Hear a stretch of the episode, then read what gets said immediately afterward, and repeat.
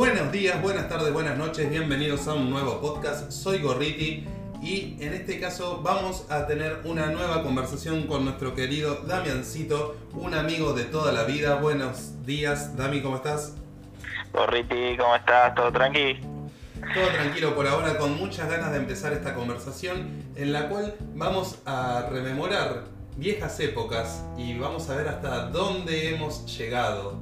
Eh, ¿Qué pasó con esos niños en el pasado que, eran compañeros de colegio? ¿Cómo empezó nuestra amistad? Y básicamente es reforzar el concepto de amistad de este podcast. Para que si vos estás eh, medio bajón o si extrañas algún amigo, más en esta situación de pandemia, porque como digo siempre, no importa cuándo escuches este podcast, se extendió 15 días más. eh, la cuarentena, así que bueno, esto es para, para hablar un poquito. ¿Qué, qué se siente? La primera pregunta sería, eh, ¿qué tan orgulloso estás de tenerme como amigo? Muy buena pregunta. Muy orgulloso, amigo. Muy orgulloso. Eh, ¿Qué pasó con ese, ese niño de pelo largo que, que conocí hace tantos años atrás? Los dos teníamos pelo largo. Sí, yo lo tenía más corto que vos, pero yo te- lo teníamos largo los dos. A mí el pelo se me fue y vos te lo cortaste nada más. Eh, nosotros empezamos nuestra relación eh, de forma indirecta porque yo primero, si bien nosotros éramos compañeros de aula, yo pegué onda con tu hermana primero. Mm, Me parece que hay un detalle que te olvidas. Yo te conozco antes, antes de conocernos en la escuela, eh, éramos monaguillos, Lea. Eh, esa parte oscura de, del pasado, eh, quiero decir que no estuve con el padre Graci, pero sí he sido monaguillo. Data Eh, de, eh, una, de una cuestión más que nada familiar, de que mis viejos eran católicos, entonces a mí me hicieron católico, me bautizaron, tomé la comunión, me confirmé y era ir todos los sábados, que nunca entendí por qué íbamos los sábados a misa, si la misa son los domingos. Sí, no sé. ¿Qué te iba a decir? Aparte, cuando yo llegué, vos eras un crack de los monaguillos, eras, eh, era- ya tenías experiencia. Yo era el monaguillo supremo, era el papa de los Era- monaguillos. Claro, claro. Yo era un pichón de monaguillo, que en realidad yo de, de ir ahí a la iglesia, a la, a la comunión, confirmación, no, no sé qué era, así preguntando qué hacen los chicos eso, no sé qué. Me dijeron, ¿querés? Bueno, adentro. Y terminamos ahí. Era como la- el Herbalife de, de la religión, ¿no? Claro, Eh, claro. ¿querés Era una estafa piramidal de monaguillo? monaguillos. Te daban una capita blanca y ahí al lado del cura, y teníamos un cura bastante forro. Sí, sí, sí. Sí, igual, como que, no sé, yo no estuve tanto tiempo como vos. Yo me acuerdo que me ponía re nervioso en el medio de la misa, no sé. Era, era bastante feo. Era medio choto y me acuerdo, primero que el cura era como el Donato de Santis, eh, el cocinero, como Anamá Ferreira, Claro. hace 30 años que vivía en Argentina y seguía hablando en polaco. Eh, y yo, como era el monaguillo supremo, le preparaba el vino, las hostias, toda la cosa. Y qué momento incómodo que era cuando le tenías que. Estaba el momento en el que la gente tomaba la comunión y vos tenías que Sí. poner el platito ahí abajo por si la gente estúpida se le caía la hostia. Nunca entendí para qué, porque si se te cae ya está. Pero vos tenés que tener el platito a la altura de la boca y. aparte, eso ya cambió ahora, amigo. Vos no Para vas que a no se caiga el cuerpo de hostia. Cristo, Lea. Para que no se caiga el cuerpo de Cristo. Rechazo el cuerpo de Cristo, no me la des con la mano con coronavirus. ¿Se va a poner el Claro. cura un guante de látex cada hostia que agarre? no sé cómo será ahora, ahora que bueno, no se puede ni siquiera ir a la iglesia.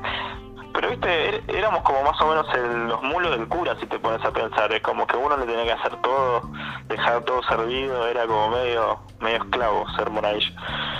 Sí, porque hay un momento en el que se prepara todo el tema de, de- de consumir el cuerpo de Cristo y.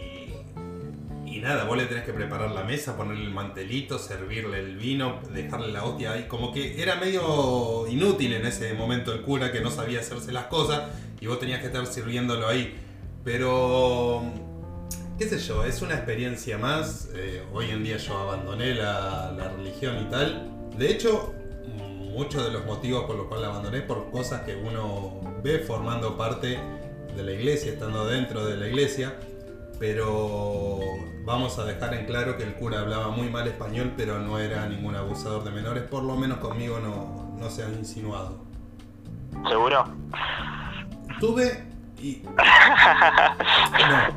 porque me acordé, tuve una relación media extraña, ya lejos de la iglesia, yo con un, eh, no sé si vos te acordás, con un diácono, No, no me acuerdo. el famoso prestamista del banco. Ah, era Diácono también. Era diácono, eh, lo voy a contar rápido. Pasa, resulta que yo en un momento voy a sacar un crédito a un banco. El representante del banco que me atiende, eh, nada, me da el crédito, que esto, que lo otro. Pegamos onda, totalmente de una manera normal, casual. Yo era un pendejito, tenía 20 años, muy, muy inocente de mi parte en ese sentido. Y nada, pegamos onda con el loco.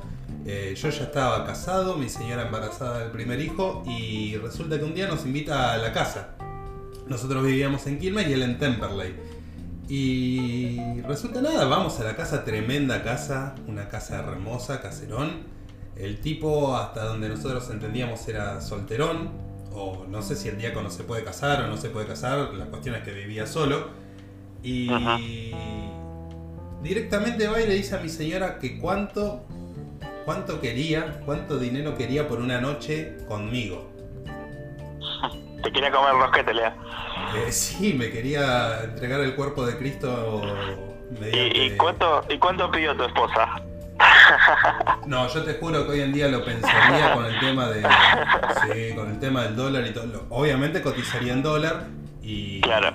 No sé, capaz que poniendo alguna palabra clave, alguna palabra secreta, lo haríamos. Resulta que muchos años después, esto fue. Yo tenía 20 años, así que fue eh, en el 2008. El año pasado, 2019, después de 11 años de yo haber vivido esa situación, ojo que después nunca más fuimos a la casa, él me mandaba, en su momento no existían los WhatsApp, pero me mandaba mensajes de texto a la noche diciéndome, estoy pensando en vos, eh, me estoy tocando, eh, cosas muy feas, eh, que llevó a su momento, había que hacer unos pasos más complicados que hoy en día para bloquear a alguien como se bloquea por WhatsApp. Logré bloquearlo y ya está, nos vimos en el corso. Pero resulta que el año pasado salió en todos los noticieros este diácono porque fue apuñalado, lo mataron. Y fue una pareja de, de homosexuales que había ido a la casa y se ve que estaban armando tremendo trío. Y, y nada, eh, no sé qué pasó, qué quilombo hubo, eh, que lo mataron, lo terminaron matando, salió en todos los noticieros. Así que se hizo, se hizo famoso post-mortem y ahí me dio mucha bronca todos los vecinos y la gente de la comunidad de la iglesia saliendo a defenderlo, diciendo que él era un santo, que esto, que el otro. Gente, si no saben del tema, no opinen. Está bien que todos tenemos el derecho a, a defenderse, pero este tipo, la verdad, conmigo no lo logró. Se ve que con mucha gente era su modus operandi y en un momento le salió mal y lo cagaron matando. Y capaz que ofrecía plata y después no la daba, entonces lo apuñalaron. Claro, o sea, si me va a romper el rosquete, entregame el dinero del que hablamos. Claro, claro, capaz que por eso lo apuñalaron.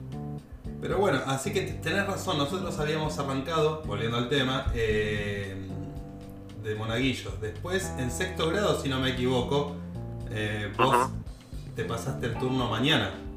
Claro, yo cuando era monaguillo estaba en el turno tarde y ahí no, no nos veíamos, no nos, nos hablábamos. Y bueno, ahí me pasé a la, a la tarde, el sexto, y bueno, y camino de la escuela a casa. Siempre íbamos caminando con mi hermana, con, con mis hermanos, y ahí Lea. Gorriti, Gorriti habla- hablando con mi hermana, básicamente. Como siempre estabas hablando con mujeres. Y sí, sí, era, era la que iba. Y nada, empecé a, a frecuentar ahí en tu casa y después empezamos a pegar onda nosotros. También me acuerdo que en su momento, cuando yo iba a tu casa, no sé por qué le tenía miedo a tu viejo. Ahí va. Sí, Ah, mi viejo un personaje. Porque no sé, cuando llegaba él yo como que me cohibía y al toque me iba. Eh, es la persona más tierna y más dulce que hay en el universo el papá de este chico, lo mismo que él. Eh, pero en su momento, viste, al no conocerlo, después terminamos siendo amigos, yo terminé siendo amigo de toda la familia, los hermanos, los viejos. He vivido en tu casa. Sí. Yo no me acuerdo, yo siempre me acuerdo de una vez que no sé, que tenías que contar una, una, anécdota o algo que te pasaba, que siempre venías y lo contabas, y me, lo estabas contando a mí en la pieza y terminaron todos en la pieza escuchando tu, tu anécdota. no sé si te acordás. Yo no me acuerdo de eso. Sí, no sé que estaba, estaba con vos en la pieza y vos estabas contando lo que te había pasado, algo de algún trabajo, de, de alguna pareja, que siempre te pasaban cosas, y me empezaste a contar a mí y empezaron a caer todos y terminamos todos en la pieza escuchando lo que, lo que tenías para contar. Fue muy gracioso. es, muy, es muy fácil. Muy de sitcom, muy de...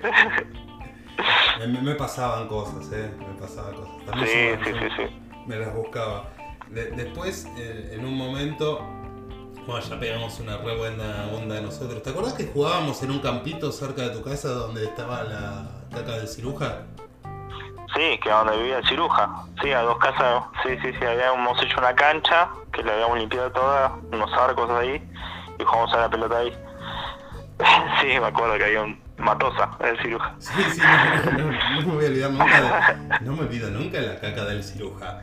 Eh... ¿Viste? Tremendo solete se mandó el. comía bien, se ve que cirugiaba y comía bien. Sí, sí, sí, nosotros teníamos que jugar en esa cancha encima. Y era nuestro campito. Eh, yo igual muy hábil en el fútbol no era, pero de vez en cuando me gustaba patear alguna que otra pelota. Luego de eso, de esa vivencia y todo eso, fuimos creciendo, eh, fuimos eh, enlazando más nuestra amistad y ya empezamos con la adolescencia, en los que tuvimos momentos en los que cada uno tomó su camino, pero después siempre nos volvimos a encontrar. Y creo que cada vez que nos encontramos nuestra relación se hizo más fuerte. Sí, ni hablar. Igual vos tuviste un tiempo también de mucho, de, bueno, noviazgo, o sea, capaz que yo yo no, entonces capaz que por eso, capaz que ahí cada uno estaba por su lado. Yo era el típico enamorado de la vida que me, claro. me miraba si ya eh, juraba amor eterno para siempre y él fue más vivo y disfrutó más la vida en, en el famoso picoteo, digamos. Y después entre los dos fuimos coordinando y fuimos haciéndonos la gamba para trabajar en, en los mismos lados. Mm, sí, varios trabajos. Yo, me había olvidado, él me hizo acordar, eh, si no escucharon el podcast eh, de, mis trabajos, los invito a que lo escuchen, que en la entrevista esa para vender enciclopedias habíamos ido juntos. Sí, sí, sí, fuimos juntos en colectivo a Lanús, en el 281. Y que él se avivó de la trampa y se fue. Sí, era, era claro, Lea, era esta fame era por todos lados. Pero para mí nunca es claro. era así, era una estafa piramidal. faltaba que tenga la pirámide en la reunión de que estábamos todos ahí, faltaba eso nada. Y cabe destacar que después caí tres veces más en estafas piramidales, pero eso lo vamos a dejar para algún otro, otro capítulo. Y después yo hay un hecho que siempre voy a remarcar y voy a recordar como un gran gesto, que fue yo cuando me fui a vivir solo, resulta que, que mi abuela me... Nosotros teníamos en un terreno tres casas. Yo vivía en el fondo con mi madre, eh, en el medio mi abuela y en la casa adelante un tío que había fallecido. Y me dice mi abuela, ¿por qué no te vas a vivir ahí ya que te llevas mal con tu vieja? ¿Por qué no te vas a vivir ahí y empezás a hacer la tuya? Eh, me voy, Pasa que mi tío tenía el síndrome de Diógenes, que era el de acumular cosas totalmente innecesarias. Y podemos hacer un, un libro de las cosas que hemos encontrado en esa casa, pero básicamente no se podía entrar. ¿Vieron como el capítulo de Los Simpsons cuando March ayuda a la loca de los gatos, que era acumuladora y que no podía pisar en ningún lado que encontraba cualquier tipo de cosas? ¿Era así o no? No, era, era tremendo, no sé, aparte no tenía ninguna coherencia las cosas que había, no, no, estaba acomodado, estaba todo apilado, no, no, no, sé cómo dormía ese, tipo.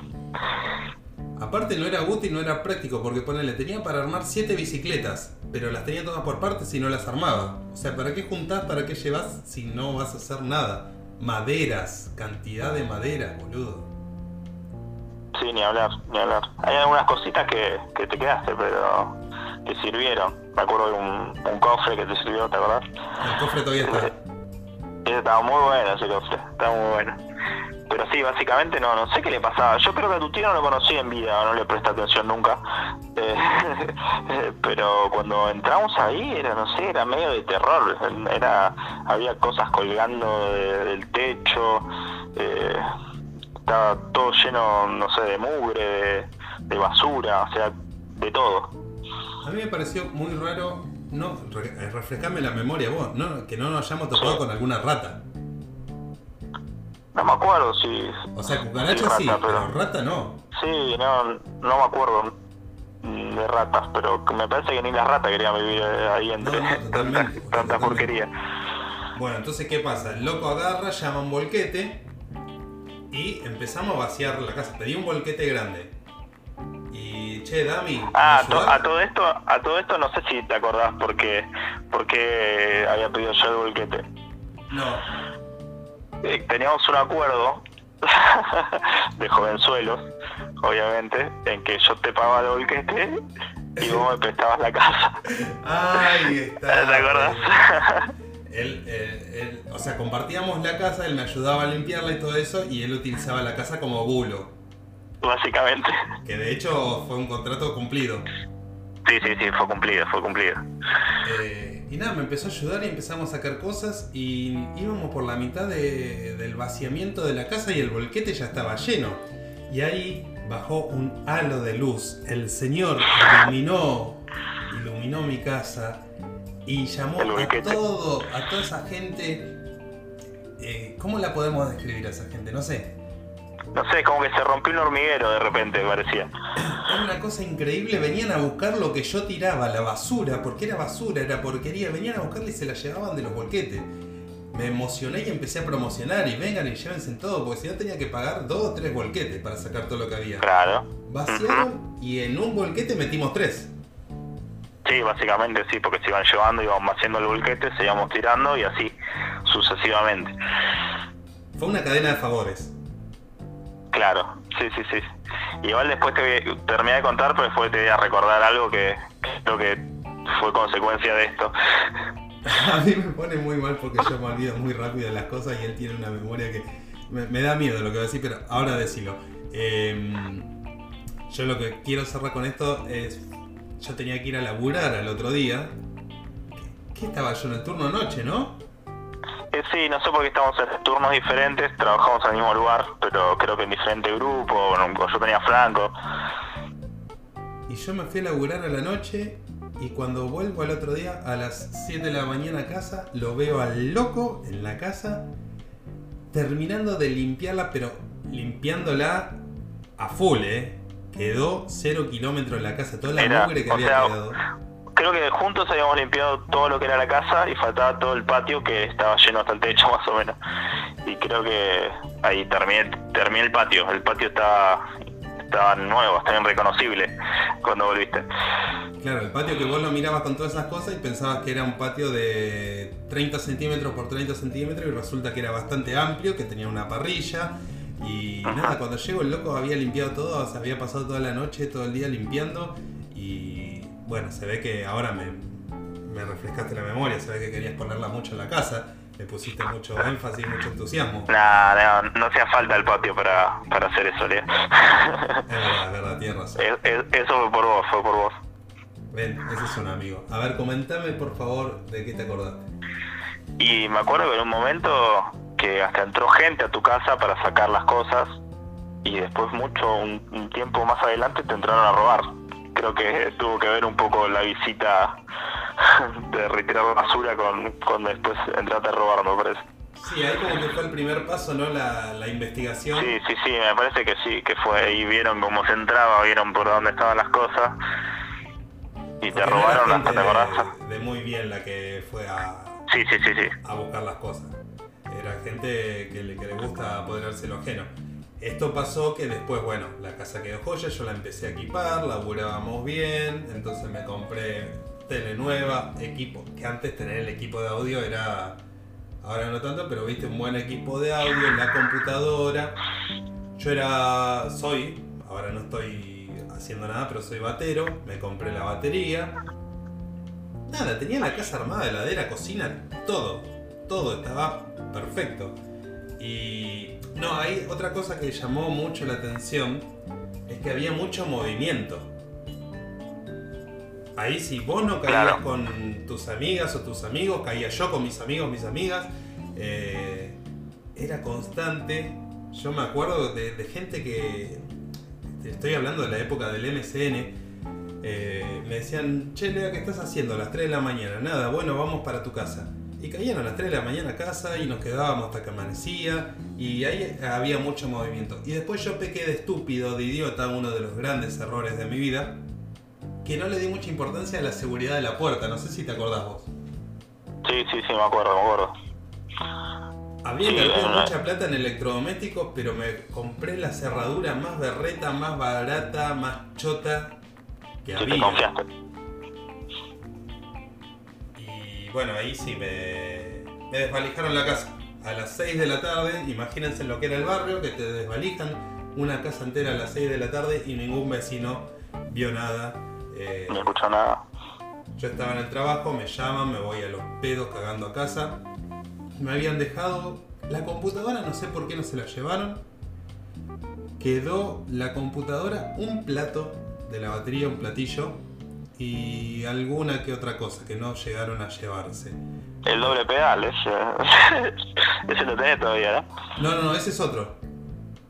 Ah, ¿es otro? Ah, pensé que había quedado el doble pedal. No, no, no. De la batería. El doble pedal se lo llevan. Y lo peor, Ah. lo más feo de todo es que a los días, ahí de nuevo apareció el papá de este muchacho que antes me daba miedo y que es un pan de Dios y me acompañó a todos lados y fuimos a la denuncia y hablamos con el comisario, hablamos con el jefe de calle. Todo para terminar sabiendo que mis cosas estaban a cuánto, 50 metros de mi casa Sí, sí. y A no nada. podíamos hacer nada porque a 50 metros había un- una villa, un asentamiento.